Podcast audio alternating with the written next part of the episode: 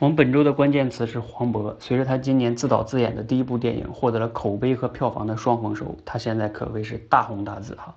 我们都知道他其实颜值一般，但是演技呢非常的好。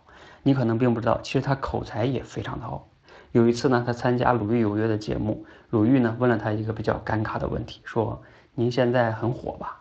你想想这个问题不太好回答，对不对？但是黄渤当时是怎么回答的呢？他说。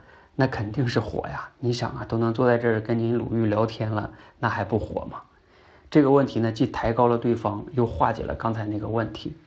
还有一次呢，有一个记者啊，问了一个更加尴尬的问题，直接问说：“身为一名长得不太好看的演员，你有什么成功的秘诀吗？”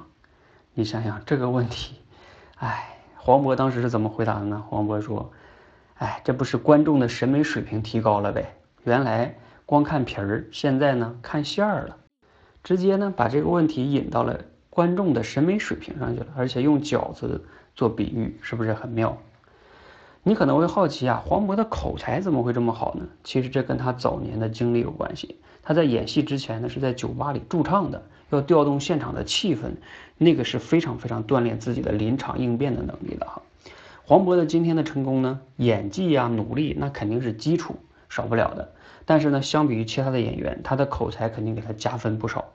所以口才这个东西啊，可能你并不会以它为职业，但是呢，它肯定会为你的职业助力的。所以早早点练好口才是非常非常重要的。